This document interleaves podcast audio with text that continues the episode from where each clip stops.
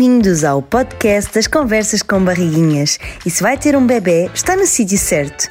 Ajudamos futuras mães e pais a preparar a chegada dos seus bebés com temáticas abordadas por diversos profissionais e especialistas da área da saúde materna. Esperamos que este episódio lhe seja útil e convidamos a saber tudo sobre o projeto que já preparou a chegada de mais de 130 mil bebés em conversascombarriguinhas.pt.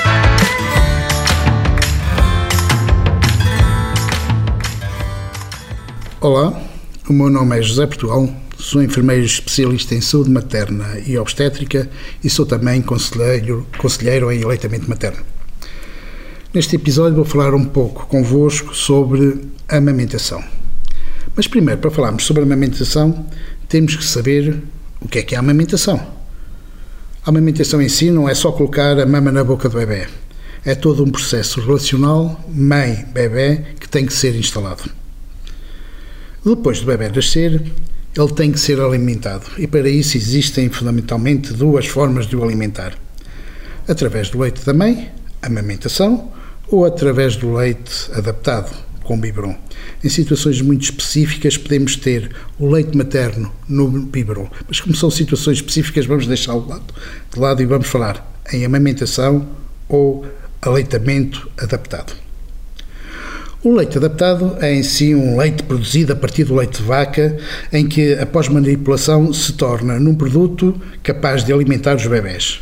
Não contém todas as características do leite produzido pela mãe, mas em caso de necessidade é capaz de fornecer ao bebê todos os nutrientes que ele precisa para um crescimento eficaz. Por outro lado, temos o leite produzido pela mãe, a que tradicionalmente chamamos leite materno. Esta nomenclatura está a ser posta um pouco de lado porque leite materno é todo aquele leite produzido por um mamífero para a sua cria. Neste caso, temos uh, o leite humano específico, o leite humano produzido pela mãe para o seu bebê. E este leite é específico para aquele bebê. Mas como é que aparece o leite? Normalmente a mama não produz leite, por isso, muitas mulheres, na altura de iniciar a amamentação, perguntam se têm leite, se conseguirão amamentar. Primeiro, quando a mulher engravida, na sua mama desenvolvem-se umas células, as glândulas mamárias, que vão produzir o leite. Quando o bebê mama, estas células são estimuladas e iniciam então a produção do leite, que depois é conduzido pelos canais galactóforos até o mamilo, que é onde o bebê, através da sucção, vai retirar o leite. É assim, através da sucção, que as glândulas mamárias são estimuladas para a produção de leite. Portanto, quanto mais um bebê mamar, maior produção de leite temos. Quanto menos o bebê mamar, menor será a produção de leite. É desta forma que o bebê dá ordem a que haja mais ou menos leite nas mamas, conforme as suas necessidades nutricionais. Esta é a ideia fundamental da amamentação. É sempre o bebê quem dá ordem para uma maior ou menor produção de leite, conforme a sua necessidade de nutrição. Mas por que é que insistimos então tanto no leite humano em vez do leite adaptado? Será que há diferença entre estes dois tipos de leite? Não é a mesma coisa para o bebê? Não alimenta da mesma forma? Até vos posso dizer que dar o leite por biberon ao bebê se torna muito mais fácil. Basta termos um biberon, juntarmos a água com o pó, agitarmos e colocarmos na boca do bebê. Mas será então que é a mesma coisa? Se calhar não. Vamos ver. Primeiro, o leite humano é um leite produzido em exclusivo para aquele bebê e tem tudo o que ele precisa para um perfeito desenvolvimento, tanto em quantidade como em qualidade. O leite humano não é sempre o mesmo. Quando o bebê nasce, aparece primeiro o colostro ou pré-colostro, um líquido esbranquiçado, um líquido mais amarelo, essencialmente gordura, açúcares e outras constituintes e que em si a nível de quantidade são só umas gotinhas, mas é isto que é o suficiente para suprir as necessidades nutricionais do bebê logo ao nascimento. Mas passado dois ou três dias começa a aparecer então o leite de transição, já com proteínas, açúcares, gorduras e outros constituintes e em maior quantidade, adaptado às necessidades nutricionais do bebê naquele momento. Por volta da semana, semana e meia, aparece então o leite definitivo, com todas as características do leite humano. porque aí as necessidades do bebê já são outras, tanto a nível de quantidade como a nível de qualidade. Assim, o leite humano vai se adaptando às necessidades do bebê. O leite adaptado é sempre o mesmo. Ele, eh, na altura do nascimento, nós damos um tipo de leite e ao longo de todo o processo de amamentação vamos mantendo esse tipo de leite. Ao tipo 1, tipo 2, anticólicas, anti-isto, anti-aquilo, mas na sua base o leite materno, o leite adaptado é sempre o mesmo. E a quantidade é aquela que nós quisermos dar.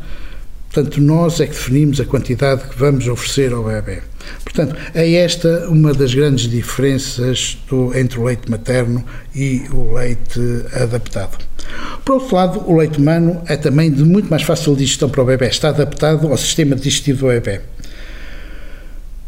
Quem já teve contacto com mães que possam amamentar ou possam oferecer leite adaptado aos bebés, se calhar já se terão apercebido disto. Nós às vezes vamos dar um segundo biberon a um bebê e ele ainda está a bolsar do primeiro. Isto porquê? Porque ele ainda não digeriu esse leite. Muito raramente isto acontece com o leite humano, quando o bebê é amamentado. O bebê consegue digerir muito mais facilmente o leite humano. Portanto, aquele problema das cólicas, problema dos bolsares está diminuído quando o bebê é amamentado. Por outro lado, também o leite humano tem anticorpos. O que é que é isto? Nós, quando estamos em presença de uma doença, produzimos determinadas substâncias que nos vão proteger contra esse tipo de doença. É o efeito da vacina. Nós, quando somos vacinados, é para produzir estes anticorpos que nos vão proteger em relação a determinado tipo de doenças. O sistema imunitário do bebê ainda não está suficientemente capaz de produzir com eficácia estes anticorpos. Mas estes anticorpos existem na mãe e vão passar depois para o leite materno. E ao passarem para o leite materno, para o leite humano, vão passar para o bebê. Portanto, ao estarmos a amamentar um bebê, estamos-lhe a transmitir estes anticorpos, estamos de alguma forma a protegê-lo contra determinado tipo de doenças. É por isso que chamamos ao leite humano uma vacina natural. No leite adaptado, ainda não conseguimos ter eh, este, este efeito de forma nenhuma. O leite humano também tem endorfinas. O que é que são isto? As endorfinas são substâncias que nós produzimos e que nos dão alguma tranquilidade, nos aliviam em alguma situação de dor. O bebê também é incapaz ainda de produzir estas substâncias, as endorfinas, mas a mãe tem-nas, passam para o leite materno e depois passam para o bebê. É por isso que aconselhamos, em determinadas situações, em dar de mamar ao bebê em situações em que ele está, em situações de dor, em situações de desconforto, como por exemplo durante a vacinação, quando o bebê tem cólicas estas endorfinas vão transmitir algum conforto, alguma tranquilidade, além do açúcarzito do leite humano, que também é bastante transmite esta, esta, este conforto. O leite humano é também diferente de todos os leites dos outros mamíferos, pois este leite tem substâncias que contribuem para o desenvolvimento do cérebro e sistema imunitário dos bebés humanos, coisa que não existe nos outros leites maternos dos outros mamíferos. Além disso, o leite humano também é o único fluido vivo que nós ingerimos, pois está em constante adaptação às necessidades do bebê, em constante transformação. Ele não é sempre o mesmo. Agora, por outro lado, o biberon, com leite adaptado, logicamente, pode ser dado por qualquer pessoa. Pode ser dado pela mãe, pelo pai, pela avó, pela vizinha. Qualquer pessoa pode dar um biberon a um bebê. O leite humano só pode ser oferecido pela mãe é exclusivo da amamentação, é exclusivo da mãe. O leite humano também, e pelo contacto mãe-bebê, aumenta a relação afetiva, oferece proximidade mãe-bebê. Dá também ao bebê aquela sensação de segurança, tranquilidade, carinho e proteção. E depois para a mãe, será que a mãe beneficia de alguma forma com a amamentação? Até há pouco tempo julgava-se que não, que a mãe não beneficiava nada. Mas chegou-se à conclusão que sim, a mãe beneficia e beneficia bastante. Primeiro, quando a mãe está grávida, tem o bebê dentro do seu útero, ligado ao cordão umbilical, placenta, e a placenta está colada de, uh, à parte interna do útero. Quando começam as contrações, sob efeito de uma hormona que é a ocitocina, o outro vai contraindo, vão havendo contrações e o bebê nasce. Quando o bebê nasce, corta-se o cordão umbilical, primeira grande separação mãe-bebê, e depois a placenta descola e sai. E no local onde a placenta estava colada fica uma ferida. E esta ferida, como outra ferida qualquer, vai sangrar. E como é que ela vai deixar de sangrar?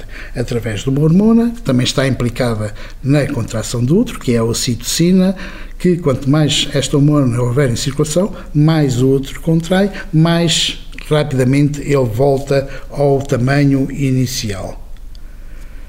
O bebê, ao mamar, dá ordem para a produção também desta hormona. Portanto, se depois do bebê nascer colocarmos o bebê à mama, ele vai estimular a produção desta hormona, da ocitocina, o útero vai contrair com mais eficácia e logo diminui-se a incidência da hemorragia e da infecção pós-parto. Logo aqui, a mãe beneficia logo no pós-parto com a amamentação.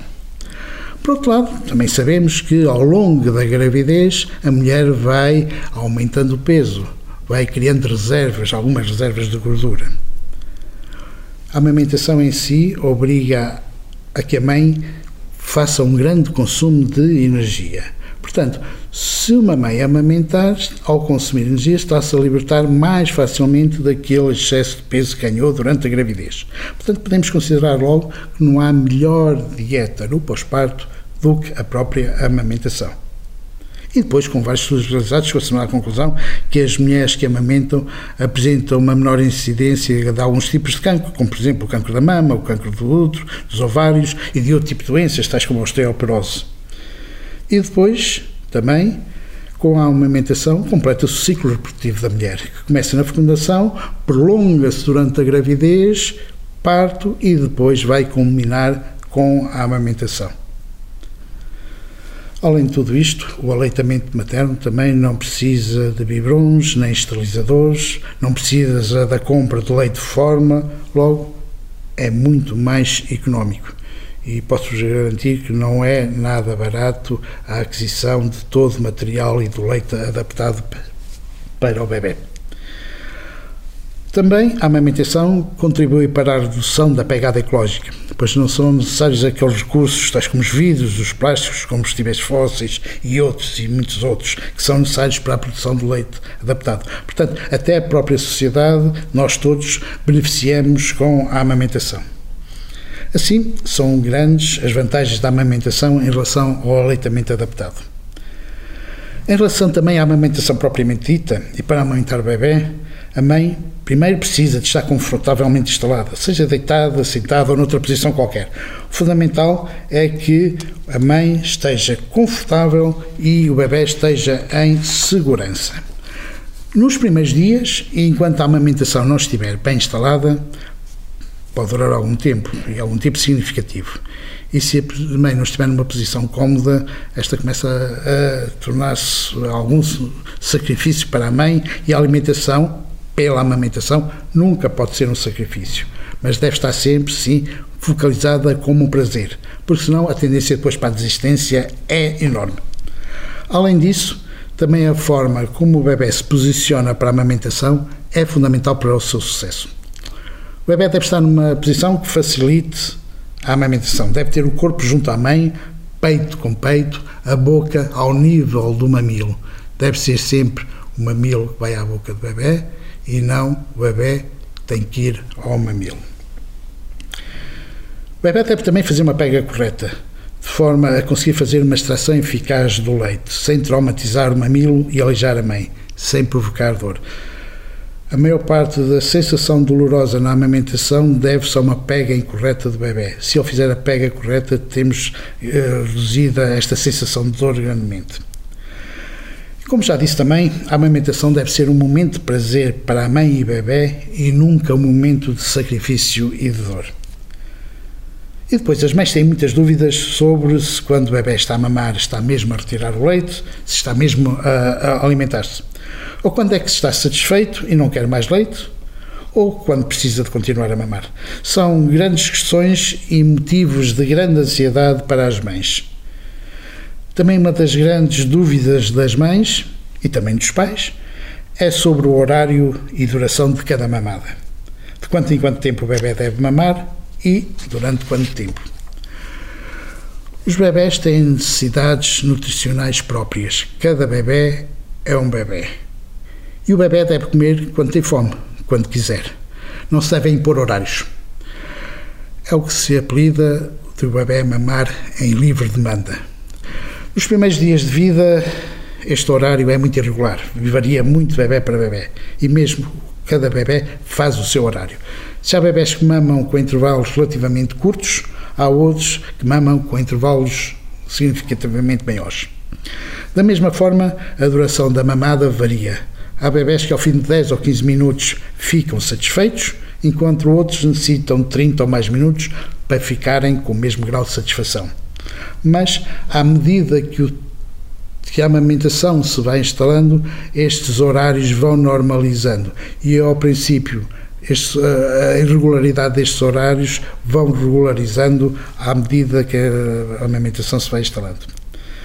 Mas no meio de tudo isto, os bebés vão dando sinais que ao princípio são de difícil interpretação para, para a mãe e para o pai, mas à medida que se vai instalando esta relação mãe-filho, a mãe vai conseguindo descodificar esses sinais e vai conseguindo entender as necessidades do seu bebê.